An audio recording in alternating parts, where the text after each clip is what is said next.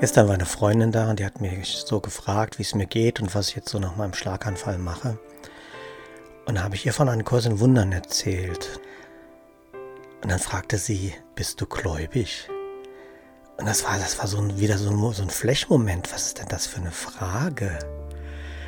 Erstens habe ich schon ganz lange nicht mal gestellt bekommen. Zweitens, ich bin gläubig? Nein, ich bin nicht gläubig. Ich bin Gott.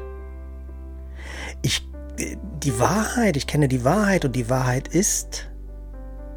Was für eine Frage, gläubig zu sein. Ich war völlig irritiert innerlich. Ich konnte es nicht in Worte fassen und deswegen stammelte ich irgendwas daher. Und erst danach wurde mir bewusst, was für eine Frage das ist. Es gibt nur eine Wahrheit und die muss man nicht glauben, sondern die Wahrheit ist, Gott ist.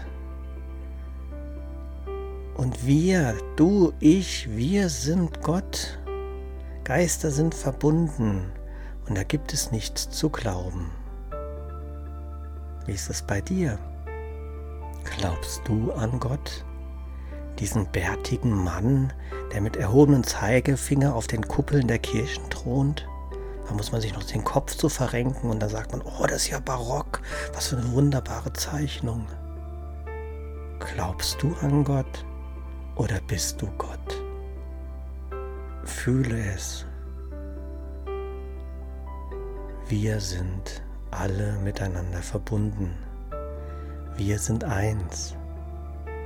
Wir benutzen vielleicht das Wort Gott, Buddha oder was auch immer. Wir sind. Gott ist. Da gibt es nichts zu glauben.